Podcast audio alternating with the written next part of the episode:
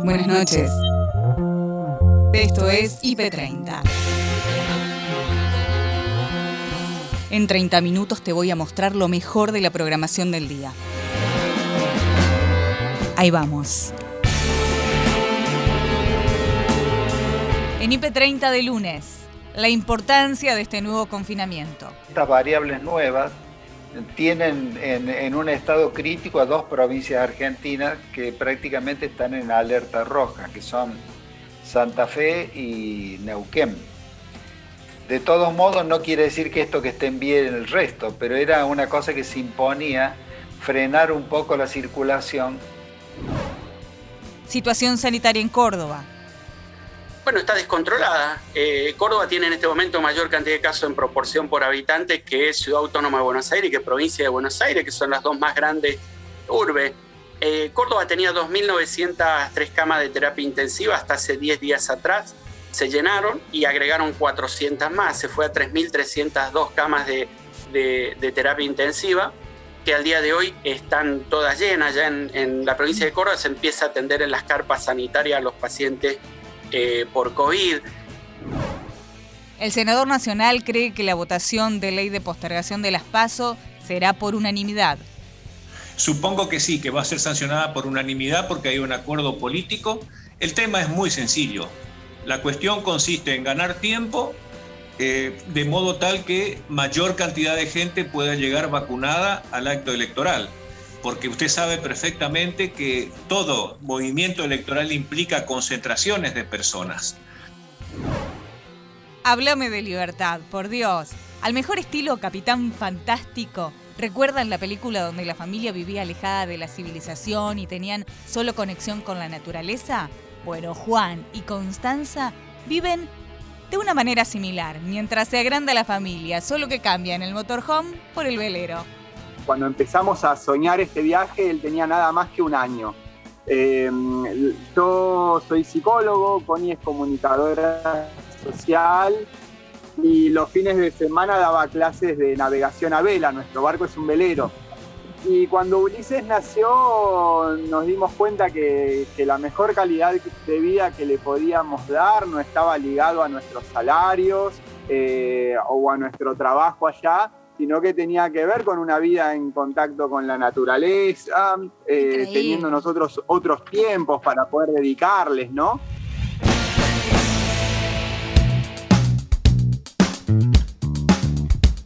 Lunes atípico, feriado, puente, en confinamiento previo del 25 de mayo y con mucha información para analizar. En IP Noticias, edición central. Gabriel Sued, Noelia Barral Grijera.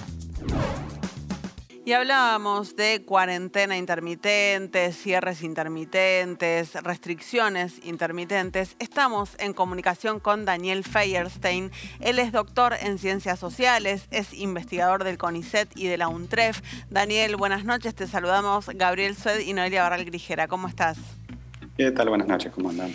Bueno, aparece esta palabrita intermitente a partir de una propuesta que ustedes le hacen como asesores al gobierno nacional justamente para llevar adelante algún tipo de restricciones, cuarentenas, le podemos poner distintos nombres, con intermitencia para buscar generar eh, consenso, adhesión, respeto social a estas eh, medidas que va disponiendo el gobierno para gestionar la pandemia. ¿Nos puedes contar algo más de cuál fue esta propuesta? A ver, yo lo que aclararía es, nosotros venimos trabajando en este proyecto y lo hemos acercado este, varias veces en los últimos meses, pero no, tengo, no tenemos ninguna constancia de que esto tenga que ver con la propuesta. Primero aclaro ese tema. Eh, sí, me parece que es, que es una muy buena decisión lo de pensar en esto de haber anunciado un ciclo de cierre y un ciclo de apertura, que esos ciclos hayan sido cortos en el tiempo y que permitan eh, poder como eh, establecer otro modo de funcionamiento y que era un poco lo que estaba en, el proyecto que veníamos, en el que veníamos trabajando con distintas simulaciones, que era poder ordenar la vida de la población, poder establecer una, una mayor claridad en el sentido de cuándo eh, son los momentos de confinamiento en el futuro, para poder como, como salir de esta lógica de ir corriendo detrás de una curva que siempre vemos tarde y que por lo tanto nos desorganiza muchísimo la vida, ¿no? Bien, ahora Daniel, este, contanos cuál es la lógica de esto y por qué este, ustedes ven en este modelo eh, una receta virtuosa para gestionar la pandemia.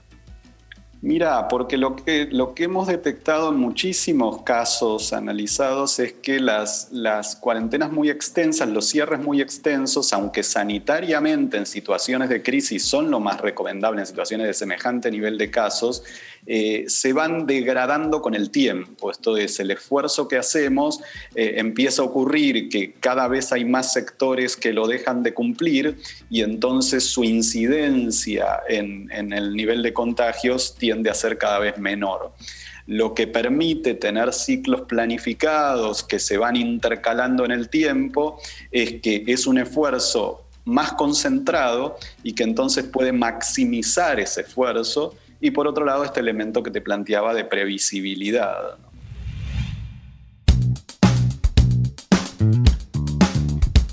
Tarde a tarde actualiza la información con Agustina Díaz y Nacho Corral.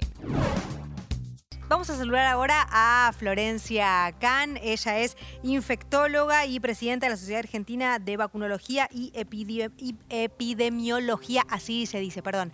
Florencia, ¿cómo te va? Bienvenida. Somos Nacho Corral y Agustina Díaz. Hola, ¿qué tal? ¿Cómo están? Buenas tardes. Muy buenas tardes. Bueno, una jornada en la que tenemos, eh, a diferencia de otros días, muy buenas noticias respecto de la llegada de vacunas. ¿no? Estábamos contando estos aviones que están al llegar, estamos también trabajando en vivo en Ezeiza. Es sin duda una buena noticia, Florencia. Sí, sí, sí, sin duda cada, cada una de las noticias de vuelos que vienen con vacunas es la verdad que una, una bocanada de aire entre tanta angustia en una situación tan difícil que estamos viviendo. Eh, sabemos que las personas que se vacunan hoy son personas que no van, no van a tener forma grave y no van a fallecer dentro de dos o tres semanas, así que las vacunas salvan vidas y por supuesto que siempre se celebra y es una muy buena noticia que vengan vacunas. Eh, y también esperando poder empezar a producir las vacunas acá y no depender eh, siempre de los vuelos que vienen del exterior, sino poder empezar a producir nuestras propias vacunas. Así que, eh, pero sin duda son excelentes noticias en, todo este contexto. Y en ese sentido, ¿cómo estamos en la posibilidad de fabricar aquí? ¿Cuán avanzada está la situación? Bueno, eh, yo creo que bastante avanzado. Es probable que pronto tengamos novedades eh, de la posibilidad de producir la vacuna acá en Argentina por el laboratorio Richmond, estaban esperando eh, la respuesta del Instituto Gamaleya, ustedes saben que se enviaron más de 20.000 dosis para hacer el control de calidad y por supuesto tener eh, la posibilidad de producir acá, que Argentina tiene esa posibilidad, la verdad es que esto, eso también es soberanía y eso también nos va a dar justamente la posibilidad de dar un salto cuantitativo eh, en lo que respecta a las vacunas que obviamente eso se complementa con todas las medidas que ya sabemos que hay que llevar adelante, pero el panorama es totalmente diferente cuando más cantidad de personas pueden vacunarse.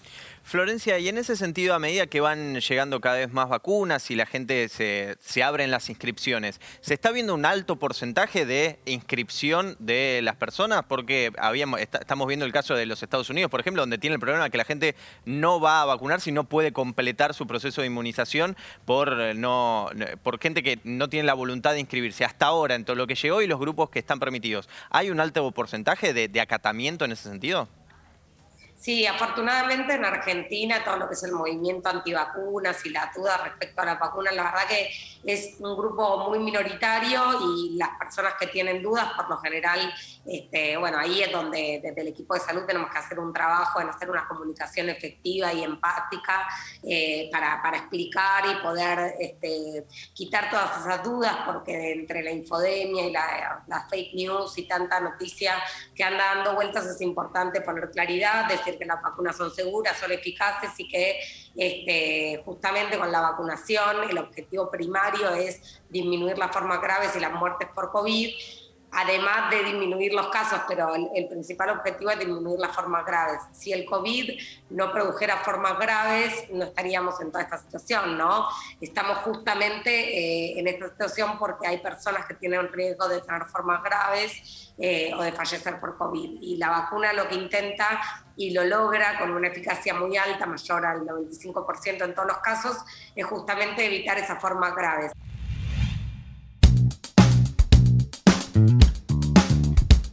En IP Noticias, primera edición, Alejandra y Ariel hablaron con el médico sanitarista Oscar Atienza sobre por qué se produjo la duplicación de casos rápidamente en Argentina y en particular en la provincia de Córdoba. Ahora hemos empezado un nuevo confinamiento. Es claro que todavía no tenemos los resultados de eso. ¿Alcanzan nueve días? Eh, no, no, no alcanzan. Cuando uno toma este tipo de medidas que están llegando un poquito, llegan un poquito tarde y tendría que haberse tomado otro tipo de medidas para no llegar a una fase 1 hace por lo menos 60 días atrás. El tema presencialidad escolar fue un, es, el problema, digo. Eh, pero no, no va a alcanzar. Son, uno cuando toma medidas en, en, una cuarentena o cuando la medida que toma es la cuarentena, tiene que como mínimo cubrir eh, el periodo de incubación del virus, el periodo en el que, que, dura la enfermedad, que son 14 días más menos 7. Es decir, que eh, deberíamos avanzar a por lo menos cubrir 21 días, ¿no? Y hay veces que con un solo periodo no alcanza, eh, hacen falta dos periodos. Ahí están proponiendo algo de la intermitencia, yo no creo que vaya a tener mucho resultado eso, la verdad es que eh, la intermitencia es otra cosa en la medida, no es cierro una semana y abro otra, es tomo una medida dura, eh, de cierre con poca cantidad de casos, no con la cantidad de casos que tiene la Argentina hoy, 40.000, que en realidad son unos 70 u 80.000, ¿no? Porque están los falsos negativos que no son testeados y que dan positivo luego de 6, 7, días o aparecen síntomas en lugar de decir que dan positivo. Eh, de modo que uno tiene que tratar de cubrir como mínimo ese periodo, un, periodo de, entre 14 y 28 días como para que esto eh, tenga algún efecto real. Eh, yo no creo que esta intermitencia que plantean sea la intermitencia que uno tiene que plantear, que son estos periodos cortos de cierre con periodos largos de apertura. Pero esto es para mantener una cantidad muy baja en la cantidad de casos. Por ejemplo, cuando estábamos en el mes de febrero, que teníamos 4.500 a 6.500 casos, que sería la cantidad que tendríamos hoy sin la presencialidad, ante la llegada del invierno uno podría plantear desacelerar la cantidad de casos con un confinamiento de 14 días para después poder atravesar todo el invierno sin mayores inconvenientes. O en todo caso volver a interponer otro, otra cuarentena más de 14 días por allá por el mes de julio. Eso es intermitencia. No abrir, eh, digamos, cerrar nueve días y después tener cinco días de actividad y cerrar un fin de semana. La verdad es que eso no va a tener, no lo veo claro, no, eh, me parece que es algo muy rebuscado. Ahora, doctor, eh, bueno, sí, para aquellos que por ahí no estaban tan, eh, tan al tanto, porque fueron noticias que se conocieron en los últimos días, se habla de que probablemente el programa sea de nueve días de restricción por 12, si no tengo mal entendido, de circulación normal y así de manera intermitente a lo largo del tiempo hasta tanto se logre la reducción. Pero me quedé con una frase que usted dijo, eh, estaríamos cerca de los 4.500 a 6.000 casos si no, hubiera habido, si no hubiera habido presencialidad escolar. ¿Usted le asigna puntualmente a la, a la presencialidad escolar este este pico? Eh, porque da la sensación de que el transporte público, que las reuniones sociales, que las fiestas clandestinas, serían también focos muy grandes más allá de la presencialidad, ¿o no? Bueno, las fiestas clandestinas, los bares mal cuidados, el transporte público es lo que nos aportan en la Argentina entre 4.500 y 6.500 casos, que es lo que tuvimos durante toda la pandemia. Desde el año pasado tenemos fiestas clandestinas, tenemos bares mal cuidados, tenemos el transporte mal cuidado, desde el mes de junio que se abrió eh, la única variable que irrumpió en la Argentina y que 23 días después produjo una explosión de casos fue la presencialidad. Abrieron las escuelas el primero, el 2 de marzo fue exactamente, y el día 23, casi con una precisión de un reloj, el día 23 tuvimos la primera duplicación de casos, 9.400 casos, ¿se acuerda? El 23.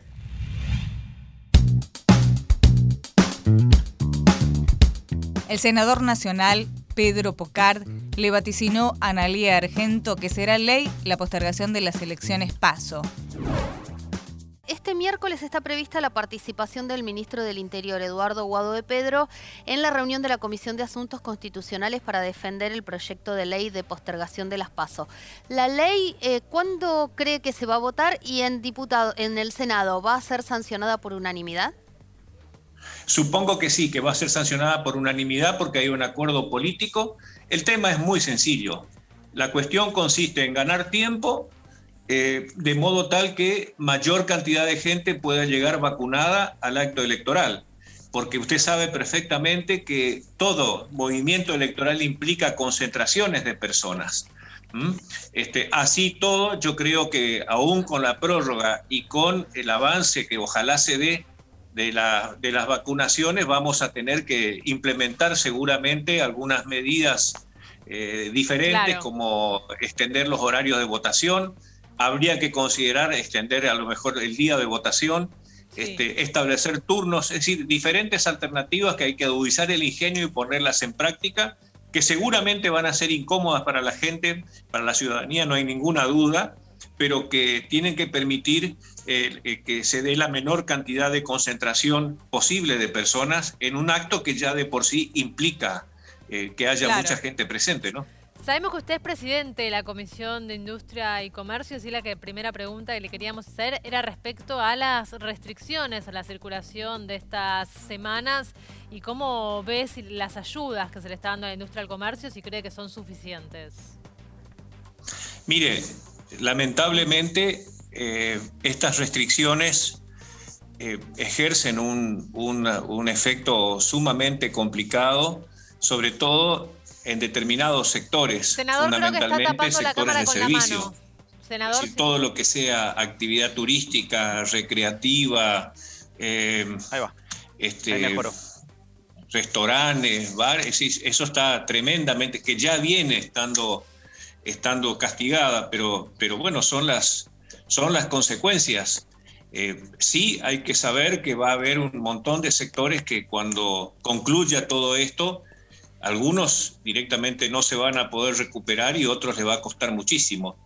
En este momento lo que se está este, definiendo es si es que existe alguna posibilidad que el Estado Nacional brinde algún tipo de apoyo, como lo hizo el año pasado, pero que se hizo básicamente con emisión monetaria.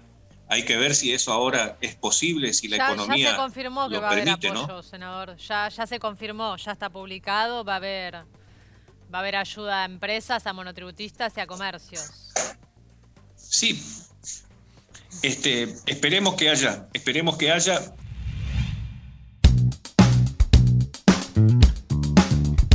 En IP Noticias, segunda edición con Silvani Rocío, Pato Chaina se refirió a la situación sanitaria del hospital Eduardo Oyer y habló al respecto con la jefa de guardia, María Virginia Ayastuy. ¿Cómo es la situación en el hospital donde vos te estás desempeñando? Bien, eh, el hospital em, en la primera ola eh, tuvo un caudal de pacientes eh, significativo en relación a la cantidad de pacientes que hacían consulta en el Hospital Oyer, que hasta ese momento había sido una sala prácticamente de consulta materno-infantil.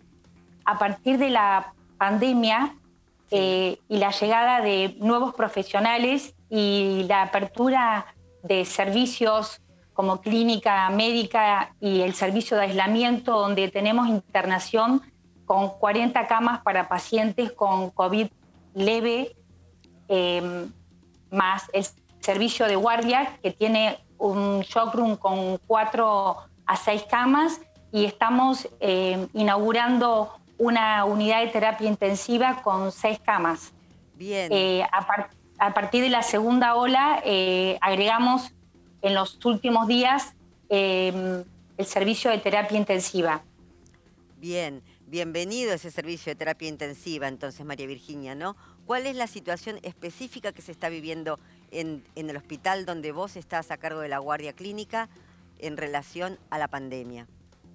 Bien, en el mes de febrero de este año el número de casos era 100 casos por día y llegó eh, en los últimos días, mitad de mayo, a 600 casos por día, de manera que la adhesión eh, y la necesidad de, de las medidas dispuestas por el gobierno nacional eran imperiosas y necesarias. Claro. Eh, la, la población que, que asiste y consulta por, por COVID en la segunda ola eh, fueron pacientes más jóvenes, eh, notoriamente más jóvenes, lo que mm, seguramente marca la protección de adultos mayores por la vacunación, que se cumple diariamente eh, en un promedio de 1.500 personas por día en 12 centros de vacunación que tenemos en el municipio. Em, los pacientes que recurren han muchos, o sea, hemos tenido que derivar entre 4 y 5 pacientes a unidad de terapia intensiva eh, por la complejidad del cuadro en esta segunda ola. Eso fue muy evidente, la edad, eh, el sexo, no hay una predisposición de varón o mujer, pero sí pacientes muy jóvenes, mucho más jóvenes, entre 30 y 55 años. Em, y bueno, con, con, horas de evolución, o sea, con un cuadro de presentación diferente al COVID del año pasado.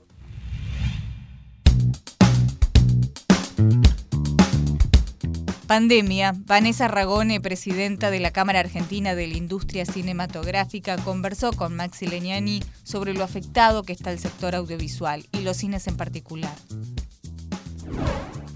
El sector viene cambiando o viene siendo muy afectado por múltiples cambios, cambios que tienen que ver con el, consumo, el tipo de consumo del audiovisual, digo, previo a la pandemia, ¿no? Con con cierto desfinanciamiento del gobierno anterior, es decir, eh, ya desde, desde te diría que desde 2017 ha habido bastantes situaciones complejas, sobre todo para la producción cinematográfica. Por otro lado, se abrió un camino de producción que tiene que ver con las plataformas, con dar servicios de producción o producir contenidos para las plataformas, que es algo que está en crecimiento y en desarrollo pero en general la situación no es buena. La pandemia, por supuesto, puso bueno, eh, las alarmas en todo. Durante todo el año pasado prácticamente no se pudo producir, como tampoco hubo salas cinematográficas, con lo cual tampoco se pudo estrenar, excepto en el formato que el Instituto Nacional de Cine este, habilitó, que era el estreno eh, en línea, digamos, por, por el sistema de estrenos de Cinear. Pero digamos, cuando uno hace una película, eh, estrenar es la manera de poder recuperar la inversión, ¿no? Entonces no estrenar es no recuperar una inversión que además se hizo muchos años atrás. Eh, porque un proyecto de cine o de serie son proyectos que duran años, dos, tres años, digamos, es una industria muy intensiva y muy extensa en el tiempo. Entonces, digamos que se fueron sumando, es como una especie de tormenta perfecta, digamos, se fueron sumando diversos problemas. Un problema de, de, gestión o de atención hacia la cultura que que evidentemente no fue lo prioritario de la gestión del gobierno anterior. Y cuando esta gestión comenzó a, tratar de atender la situación, vino la pandemia y la pandemia realmente nos, nos puso en jaque. Claro. Entonces la situación de la producción en, en, este momento es compleja. Especialmente, diría yo, la situación de, de la producción de cine argentino, porque digamos, Em, de las que no tienen además dinero de coproducciones internacionales es mucho peor, ¿no? Porque lo que explican también los productores de, televisión, que en definitiva es una forma de cine, cuando uno habla de, no sé, del marginal, por ejemplo, este es una forma de cine en cuanto al despliegue, es que si no tenés un socio internacional, no, no se puede filmar directamente. Y tenemos muchos problemas. Indudablemente la situación macroeconómica de la Argentina es compleja. Em, eh, cuando queremos coproducir una coproducción implica que uno puede poner una parte del dinero y, otra, y otro país puede poner otra. Cuando hay una diferencia cambiaria tan grande, digamos, cuando la moneda propia eh, tiene una situación devaluatoria, eh, es poco lo que puedes aportar en una coproducción mano a mano. ¿no? Entonces, cuando decimos dinero del exterior, en general lo que estamos diciendo, no sé en el caso del marginal, pero en general son productos que estamos haciendo para otros, es decir, mm. nuestra IP o nuestra copyright desaparece. Y para mí, digo, eh, a mediano plazo, eso es en todo caso lo más grave que, de, lo, de lo que estamos hablando, que es que el marginal se produce, pero si bien es un contenido argentino en el sentido de sus temas o sus contenidos, hay que ver quién es el dueño de ese, contenido. De hecho, en principio, en este momento es eh, Telemundo, si yo no estoy equivocado. ya no es una empresa argentina.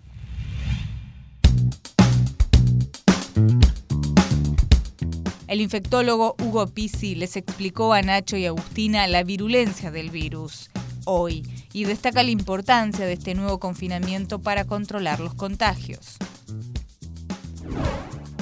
Esta forma de confinamiento desde 15 días, 10 días, 12 días, era una cosa inevitable porque la situación está muy comprometida, ¿no? O sea, comparando con el año pasado es mucho más complicado lo de hoy porque el virus que asoló el año pasado, el virus original chino de Wuhan, prácticamente ha desaparecido, ha sido desplazado por estas eh, variables, fundamentalmente la inglesa y la de Manaus, que son mucho más agresivas y más contagiosas. Con decirle que en el contexto del 100% hay un 40% en ascenso de la inglesa, un 36 más o menos de la de Manaus, un poco que resta ahí de la andina y, el virus del año pasado quedó en un 4%, o sea que una insignificancia. De todos modos, estas, estas variables nuevas tienen en, un estado crítico a dos provincias argentinas que prácticamente están en alerta roja, que son Santa Fe y Neuquén. De todos modos, no quiere decir que esto que estén bien el resto, pero era una cosa que se imponía frenar un poco la circulación porque la situación era muy delicada. Ahora, lo que sí les quiero contar, dónde está la diferencia, A ver. es que este DNU no es la letra fría de los anteriores, es un DNU que tiene una normativa y el cumplimiento de los uniformados. Entonces van a empezar a notar ustedes, en primer lugar, que el DNU delega responsabilidad a los gobernadores, los gobernadores a su vez a los intendentes y a los jefes comunales. O sea que el, ciudadano común visualiza quién es el responsable que más cerca tiene, cosa que los DNU anteriores no eran así. A tal punto de que si un ministro de una provincia quería pedir o hacer algo, tenía que pedir autorización al Poder Central. Eso no existe más. Pero todos en general era la letra, la letra fría. Hoy es la letra y las distintas fuerzas armadas y de seguridad que la hacen cumplir. Y lo van a notar ustedes con la incautación de autos, con los grupos de gente que siempre se burló de estas situaciones y ahora se va a encontrar con que no era como para burlarse. Claro, Hugo, no sé si vos lo viste hoy en los medios de comunicación, nosotros lo estábamos mostrando hace un ratito nada más y probablemente otros medios de comunicación también lo reflejaron. Eh, la cantidad de gente que hay en las plazas, por ejemplo, acá enfrente de nosotros, ahora se ve que bajó el sol y la gente se fue yendo, pero era insólita para las medidas que eh, rigen en este momento. Bueno, vos sabés, Agustina, que esto, esta actitud, es la que nos tiene en el tiempo totalmente eh, privados de la libertad a la gente que queremos que las cosas funcionen, ¿no? O sea, es indolencia, es falta de respeto. De nuevo, aprovecharon muchos para irse de vacaciones, ahora resulta ser de que no van a poder volver.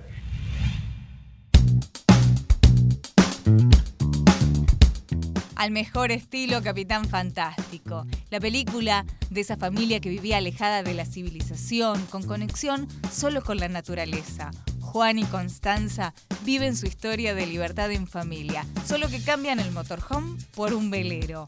Hace años que decidieron vivir así y conversaron de esta experiencia de libertad literal con Pía y Ana. Háblame de libertad. Díganos específicamente en dónde están ubicados ahora con el barco. Estamos en Ilia Grande, en el estado de Río de Janeiro. Es una isla que es una reserva natural, les voy a mostrar un poco. A ver. Eh, es una isla que no tiene autos, eh, tiene playas muy, muy hermosas, ¿no? Acá se ven algunos barcos más, algunas lanchas. ¡Qué hermosura!